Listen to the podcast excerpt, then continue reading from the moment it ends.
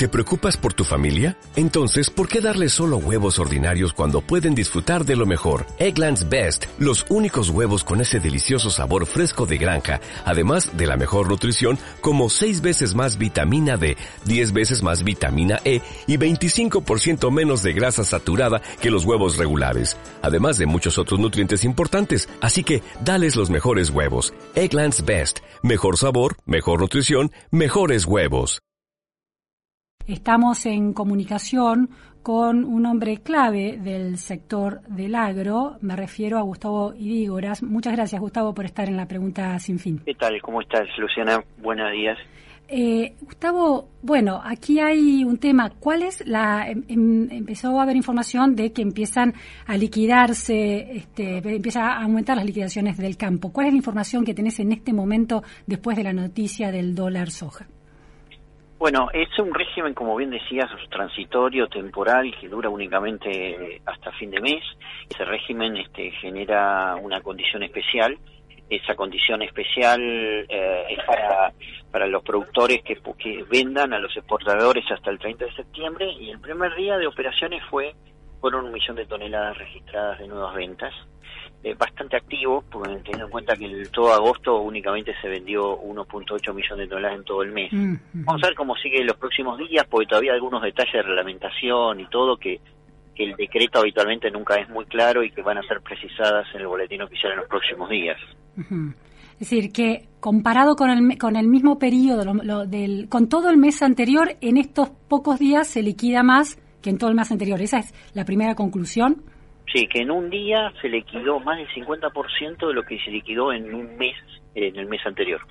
Eh, en un día, y es un día posterior al, dólar, al anuncio del dólar soja. Correcto, exacto, así es. El dólar soja empezó a funcionar ayer eh, y esa fue la primera, eh, la primera reacción de los productores. Hoy probablemente sea menor, porque todavía se generaron varias dudas y, algunas empresas y productores están esperando la reglamentación para poder operar, pero bueno, tenemos hasta el 30 de septiembre. Por supuesto que es un régimen corto, ¿no? Que, que nosotros lo que hemos reclamado, como hacías decías en tu introducción, era que estas condiciones fueran permanentes, fueran para todos los granos y si se quiere también para toda la exportación, porque si en definitiva el gobierno está buscando un incentivo que sea para todos, siempre nos dijeron que no es factible por el efecto inflacionario de los demás productos, como es el caso del maíz o del trigo, que van más en la cadena de abastecimiento interno. Esa explicación es razonable porque había ayer debate también en las redes sociales entre economistas muy interesantes y respetados acerca de si ese tipo de análisis del impacto que tienen granos, por ejemplo el trigo, por el impacto que puede tener en el precio del pan, era sostenible. Bueno, cuando nosotros eso lo hemos debatido mucho cuando discutimos los fideicomisos, que también estamos en contra, pero pero lamentablemente siguen existiendo, y, y la verdad es que estamos hablando de un 10-15%. Eh, en, el, costo total. Lo que sucede es que como estamos en una economía tan indexada, este 10-15% probablemente en, el consumidor se transforma en un 30 o 40%. Y eso es lo que el gobierno quiere eh, evitar y por eso es que fueron tan renuentes a aceptar nuestra propuesta de ampliarlo para otros granos. Pero, por ejemplo, em, la soja no se usa, me sorprende tanto que toda la soja sea sobre todo para exportación y no tenga impacto en otro tipo de cadena productiva en la Argentina. ¿Es efectivamente así? A ver, eh, algún efecto existe. Lo que sucede es que es el único producto de exportación que el 90% de su producción anual se destina a la exportación, ya sea en harina, aceite, biodiesel, eh, glicerina, lecitina, etcétera. Por supuesto que hay un 10% ese 10% tengamos en cuenta que va a ser únicamente por 20 días, con lo cual estamos hablando de un efecto total del mercado cercano al 0,5% del total del volumen del mercado interno que va a tener un precio más alto por 20 días. Entonces, por ahí, por ejemplo, la harina de soja que va para alimento balanceado para los pollos puede tener un aumento, pero como es un componente menor en un precio en un periodo tan acotado, no no no debería tener ningún efecto en el precio final del pollo, por ejemplo. Y así sucesivamente también la lecitina, por ejemplo, que también se usa en muchos alimentos, es un ingrediente menor, pero como son 20 días tampoco tendría un gran efecto. Entonces, el gobierno lo que evalúa es, bueno, va a haber un efecto, pero el efecto va a ser tan menor y limitado que lo que estoy buscando, lo que están buscando en definitiva, que es juntar más dólares para las reservas y poder darle un dato positivo al, al Fondo Monetario, que no recordemos Luciana, que ahora el 30 del 9 es el momento en el cual se vuelven al riesgo del Fondo Monetario para ver si Argentina cumplió o no los compromisos asumidos.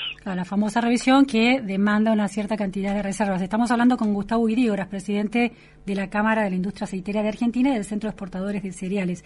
Gustavo, ahora, eh, una de la, en esta medida tan coyuntural que va a durar hasta el último día de septiembre, uno de los planteos que se hace es que en el mediano plazo, pensando en la inversión que tienen que hacer los productores, los insumos que tienen que comprar, el planeamiento de la próxima siembra, cosecha, etcétera, de hacia el año, mirando el año que viene, eh, una medida como esta sigue dejando un, bastante incertidumbre. Entonces, si, si no se despeja ese futuro en, en, el sector, ¿no le conviene más a los productores seguir reteniendo sus cereales en silobolsas o en silos, esperando que eh, finalmente se, eh, se libere, o sea, se devalúe el dólar, se encuentre un, un dólar más razonable y no algo. ¿Por qué responder a esta medida tan coyuntural?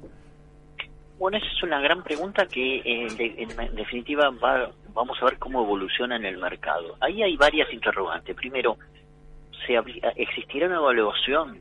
¿Cuándo va a ser la evaluación? Si la evaluación es después del 30 de septiembre, en definitiva el productor va a ganar mucho dinero ahora en septiembre eh, porque la evaluación es posterior. Si la devaluación es posterior, pero es inferior a los 200 pesos, igual el productor sigue ganando, entonces va a tener más capacidad de compra. Porque básicamente el productor, ¿qué hace con estos 40% de pesos más que recibe hoy?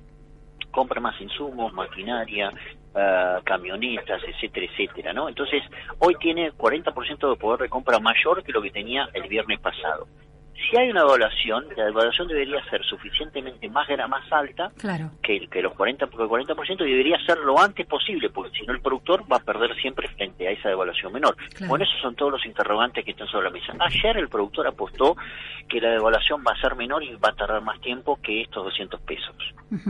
Gustavo, una de las lecturas que se hace del viaje de Sergio Massa a Washington y su encuentro con figuras claves, no solo del mercado financiero de los del sector privado, sino también eh, del gobierno de Estados Unidos, del FMI, es que en el medio de la guerra de Rusia, de la invasión rusa a Ucrania, de esa guerra que complica tanto muchos sectores, el de energía, pero también el de alimentos, hay una mirada muy crítica a Argentina y a esta idea de que Argentina esté reteniendo granos. ¿Hay, una, hay, una, ¿Hay algún tipo de diálogo entre una organización como la que presidís y sectores externos que estén demandando eh, una liquidación de granos para balancear los precios del sector commodities de alimentos? Bueno, sí, hay, hay de lo cotidiano. De hecho, ahora voy a estar participando a fin de mes en, Ginebra en un debate sobre seguridad alimentaria y geopolítica de alimentos en el contexto del conflicto bélico, junto con ministros de Agricultura de, Egipto, por ejemplo, que es un gran país importador y todo. Pero la semana pasada que estuvo el canciller de la India, tuvimos una reunión y el canciller de la India, que, que India es un mercado que importa aceite de soja argentino, lo que le pidió al gobierno argentino era que no hubiera más restricciones de exportación, porque a ellos le afecta luego la seguridad alimentaria y la inflación en sus países. Hay planteos a la Argentina y a muchos otros países que por ahí aplican restricciones de exportación que las levanten y que eh, dejen un fluido a nivel de ventas. Este, esto es algo que, existe habitualmente como planteo, sí. Pero es un planteo al gobierno y no tanto a la decisión particular de los productores. No, no, absolutamente. Ellos de todos los países e importadores entienden que son medidas gubernamentales que, son ajenas a las decisiones empresariales. Eh, después también hay una crítica de Alfonso Pratgay en Twitter, eh, cuestionándolo a Massa, plantea que Massa prometió dos objetivos. Al asumir uno, no habrá un salto devaluatorio, señala Pratgay, y el otro, el Tesoro no va a financiarse con el Banco Central. Y el análisis de Pratgay, lo voy a leer, dice apenas un mes más tarde, el dólar soja hizo añicos ambas promesas, un salto devaluatorio de 42% y hasta 300 mil millones de nueva emisión sin respaldo.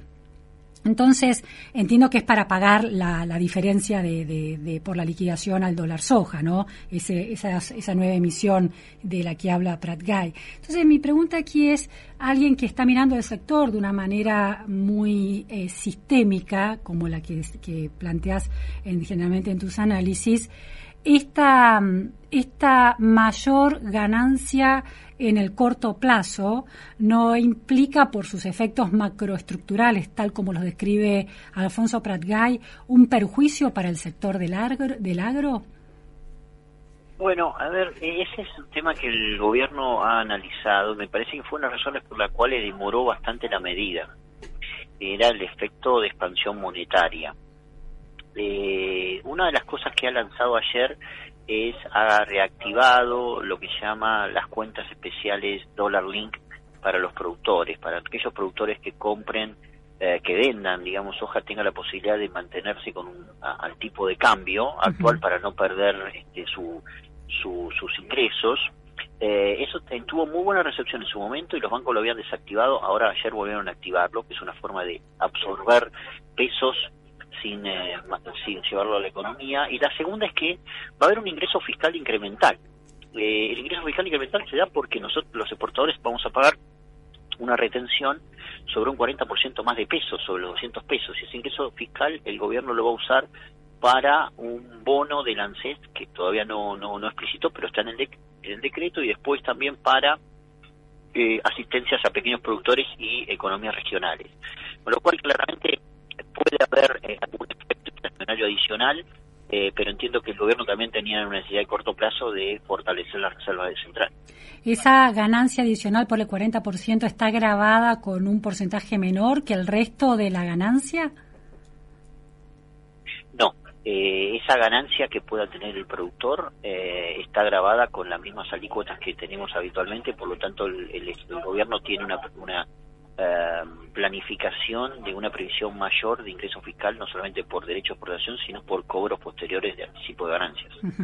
Gustavo, yendo ya al mapa global, cómo está hoy el, en términos de todos los impactos políticos, geopolíticos que hay, las distintas crisis que se van eh, superponiendo en el, en el mapa global, cómo está el sector de commodities alimenticios en el mundo y de eh, también de producción como aceites, por ejemplo, en ese sector. ¿Están a la baja? ¿Están, están eh, hacia el alza? La idea de esos picos de precios que se consiguieron hace unas semanas o un mes y están no van a volver a darse.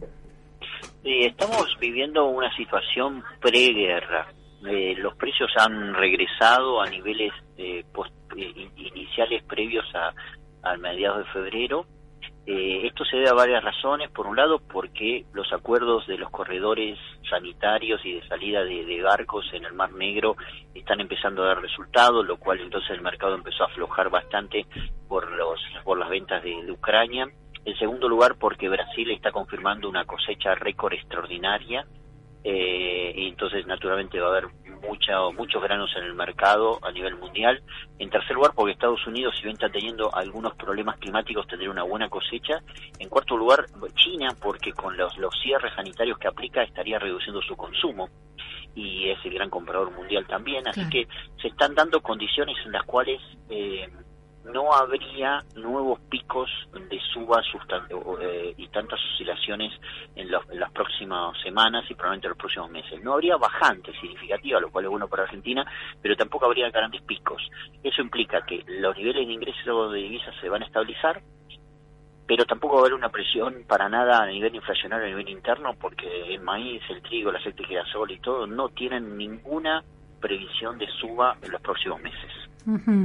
Eh, señalaste las, eh, la cosecha récord de Brasil, la, productividad de, de, ese país en este sector tan clave para Argentina. ¿Eso tiene que ver con condiciones eh, climáticas favorables o con condiciones políticas y económicas favorables? No, este último punto, claramente ahí Luciana, Brasil nos ha pasado por arriba. Brasil era un importador de alimentos empezó una política agroindustrial de Estado que la instaló Lula y la siguió Bolsonaro. Eh, hoy Brasil es una potencia mundial, nosotros estamos mirando de, atrás como observadores tímidos, eh, mientras Brasil creció 90% la producción de soja, Argentina creció cero en 10 años. Y Argentina perdió 43 mil millones de dólares por no haber crecido igual que Brasil, básicamente la deuda con el Fondo Monetario la podría haber pagado el complejo cereal oleaginoso sin problema alguno, pero mientras tanto Brasil siguió creciendo. Hoy Brasil nos está desplazando en muchos mercados y la previsión es que podamos que perdamos la posición número uno que tenemos en harinas en aceites de mano de Brasil si seguimos sin, eh, de esta manera. Ah, es muy preocupante lo que señalas, muy muy contundente esas esas cifras. Ahora, Brasil, los productores de Brasil, el sector paga retenciones? No, el sector no paga retenciones y tienen créditos de línea blanda porque eh, toda la política brasileña considera que la, uno de los sectores estratégicos para proteger y dejar hacer crecer es el agro. Eh, y por eso, gane quien gane, va siempre a trabajar para que no haya retenciones y que haya créditos blandos para el agro. 43 mil millones de dólares por las políticas contrarias a las que aplicó Brasil es que viene perdiendo el agro en la Argentina. Así es. Eso fue lo que perdimos en los últimos años. Ahora, eh, cuando ustedes hablan con, con el gobierno, eh, porque había una en algún momento un buen diálogo con Cristina Kirchner, por ejemplo, y con el gobierno para em, la eh, sanción de una ley que beneficiara al sector y le diera mayor pujanza. Este tipo de, de comparaciones de indicadores y de resultados, ¿los ponen sobre la mesa? ¿Los escuchan los políticos, este gobierno en particular? Mira, eh, justamente eh, lo, escuchan, eh, lo que nos plantean muchas veces es que ellos administran la coyuntura y nosotros vamos a, mostrar al mediano y largo plazo las consecuencias de, la cantidad de, desinterés de la política por tener una política de Estado en el agro. por supuesto que el que está en ese momento y ve que, que le faltaron 43 mil millones de dólares no lo puede creer y se lamenta, porque Argentina no estaría padeciendo todos los problemas que tenemos actualmente pero cuando tienen que tomar decisiones no tienen muchas veces en cuenta la necesidad de, fomentar el agro que da, que da respuestas. Eh, el único punto que sí hemos logrado convencerlos a todos es avanzar en esa ley que mencionás. Ya está en tratamiento de la Comisión de Agricultura, de, en diputados, e industria y, presupuesto, y el domingo Massa nos dijo que había hablado con la presidenta de la Cámara de Diputados la presidenta de la Cámara de Senadores para tratar de tener dictamen lo antes posible y aprobación de, de media sanción para que pase al Senado y tenerlo este año. Va a ser la primera ley en Argentina que durante 10 años fija condiciones de inversión en el agro, que sería la primera vez que exista algo así, ¿no? ¿Y cuáles son esas condiciones clave que se van a quedar fijadas en 10 años, Gustavo? Bueno, básicamente que cualquier persona que invierta en el agro en Argentina a partir de la sanción de la ley tendrá una garantía de que no le van a cambiar las condiciones impositivas durante 10 años que va por, lo cual para nuestro país es algo asombroso. Eh, en segundo lugar, que eh, va a tener una devolución, una amortización de inversiones, en vez de tenerlo en 6, 7 años, en un año, para cuando tienen bienes nacionales y bienes importados en dos años, y una devolución de IVA de inversión en menos de seis meses en vez de cuatro o cinco años y de pasar las penurias de la burocracia para cobrar. ¿Y qué dice de las retenciones esa ley? No, la ley eh, ha sido excluida las temas retenciones porque cuando lo pedimos y todo, Guzmán en ese momento lo rechazó contundentemente y quedamos en que fuera una ley de inversión. Es decir, el paso uno vamos por una inversión, paso dos vamos por una ley de derecho a exportación. Justamente ayer en un almuerzo con Rodríguez de la Reta se lo planteamos. Él planteaba que que le parecía razonable trabajar con objetivos y bajas retenciones, que la eliminación de retenciones no lo ve como un escenario real y factible, pero sí un objetivo de previsión de baja en los próximos años. No lo ve como un, un escenario posible en el corto plazo, pero es un objetivo de su proyecto político, la eliminación de, en el mediano largo plazo de las retenciones.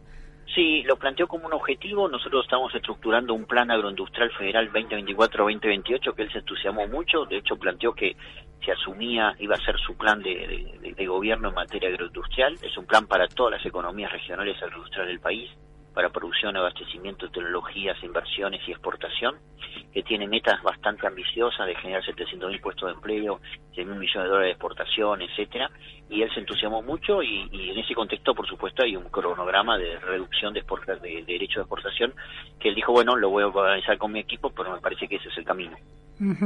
el, el modelo que tiene el sector automotriz, que por la diferencia marginal positiva por unidad de unidades exportadas, cantidades exportadas comparadas con el año anterior, todo lo que se aumenta de exportación no paga retenciones, es un modelo que ustedes podrían, al que podrían, eh, bueno, tratar de instalar o que el gobierno instale.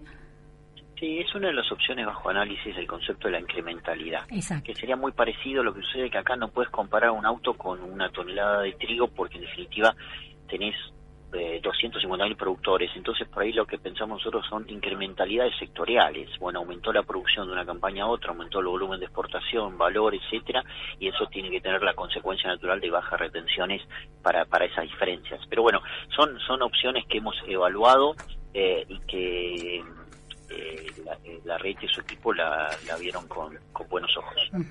Y última pregunta, Gustavo, eh, ustedes en este diálogo con todo el arco político desde, la, desde el oficialismo hasta la oposición, eh, ¿ven un consenso a la hora de aprobar la ley? pero ven alguna de las fuerzas políticas con mayor eh, bueno mayor inclinación a considerar al agro como un sector estratégico positivo y favorable y no como un enemigo al que sacarle plata? Sí, el, primero que estamos persiguiendo una, una, una vocación de todas las, las, distintas fuerzas políticas de apoyar esta ley, uh -huh. lo cual nos parece novedoso y por eso lo, lo auspiciamos que así sea.